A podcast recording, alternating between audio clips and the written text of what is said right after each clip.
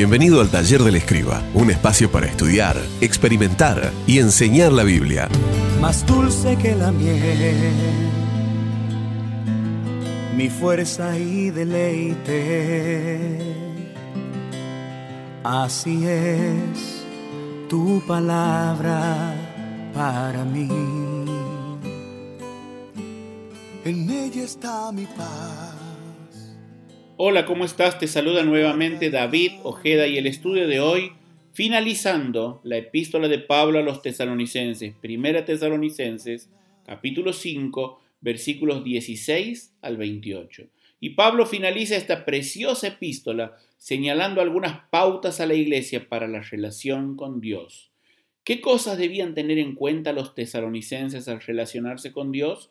En primer lugar, sus propósitos, versículos 16 al 18. Pablo escribe en toda situación. La iglesia había nacido en un contexto de persecución y padecimientos. Por eso mismo Pablo les recuerda que el propósito de la voluntad de Dios para sus vidas, con tres mandamientos referidos en primer lugar al gozo, versículo 16, estén siempre alegres. Ellos debían aprender a regocijarse en cualquier situación, ya que el gozo del creyente no depende de las circunstancias externas, sino de convicciones internas. Pero en segundo lugar, oración, versículo 17, oren sin cesar.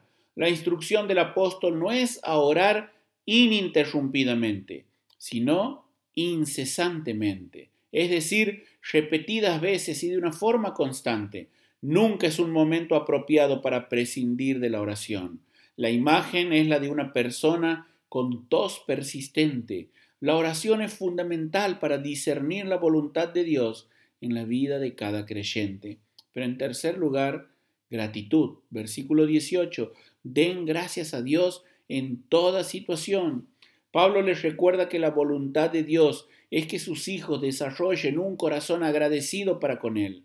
Siempre hay motivos para ser agradecidos con Dios. Es interesante notar que el verso dice en toda y no por toda situación.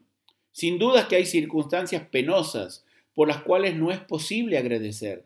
Sin embargo, sí debemos mostrar gratitud a Dios aún en medio de ellas. Cada uno de estos tres mandamientos se refiere de forma amplia a la voluntad de Dios para todo tiempo y circunstancia. Dios lleva adelante sus propósitos y nosotros debemos responder apropiadamente y de acuerdo con su voluntad, ya que esta es su voluntad para ustedes en Cristo Jesús. Pero en segundo lugar, no solo sus propósitos, sino los tesalonicenses debían considerar su palabra. Versículo 19 al 22. No apaguen el espíritu, no desprecien las profecías, sométanlo todo a prueba, aférrense a lo bueno. El sentido de estos tres mandamientos está relacionado con la revelación de Dios para su iglesia. En el momento en que los tesalonicenses recibieron esta epístola, la iglesia de Dios todavía no contaba con el canon completo de las escrituras. La forma en que Dios daba a conocer su voluntad era por medio de algunos dones, específicamente para aquellos días.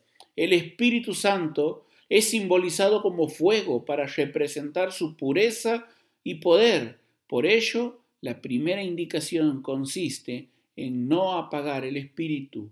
Hechos capítulo 2, versículo 3. Es decir, no estorbar su ministerio. El primero de los dones a los cuales se refiere Pablo es al don de profecía.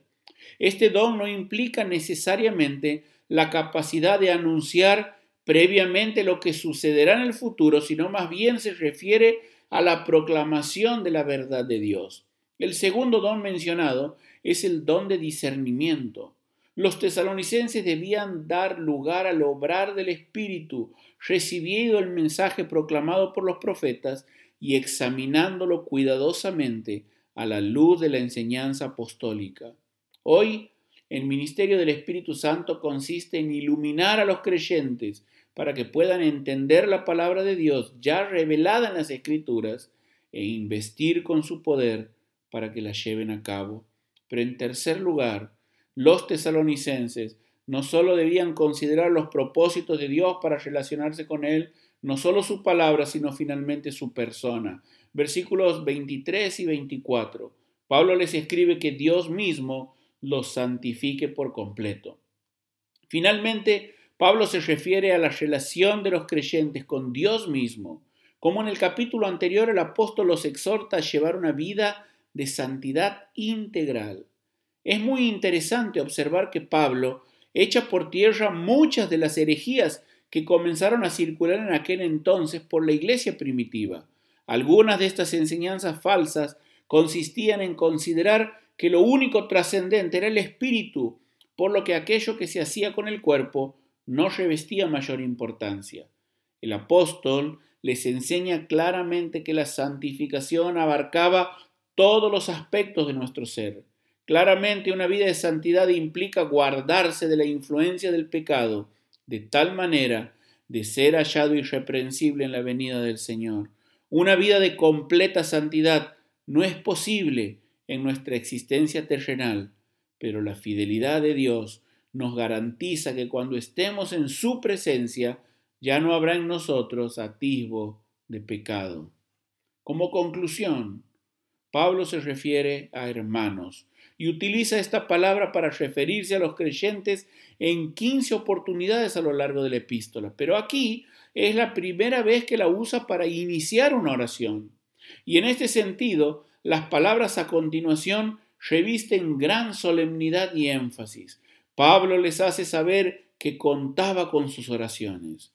Finalmente, se despide de forma muy emotiva, con un beso y encargando que la carta sea leída a toda la iglesia. Dios transformó un grupo de paganos en una vibrante comunidad cristiana. El obrar de Dios no se ha detenido, porque Dios sigue transformando vidas y Él sigue edificando su iglesia. Que Dios te bendiga. Te saluda David Ojeda. Esperamos que hayas disfrutado de este tiempo con nosotros. Te esperamos en el próximo episodio de nuestro podcast, El Taller del Escriba, un espacio para estudiar, experimentar y enseñar la Biblia. Tu palabra, mi alimento, es mi luz cuando el camino es incierto. Tu palabra me da vida,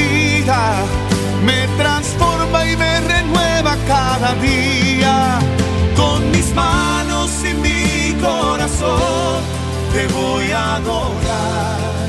Por tu palabra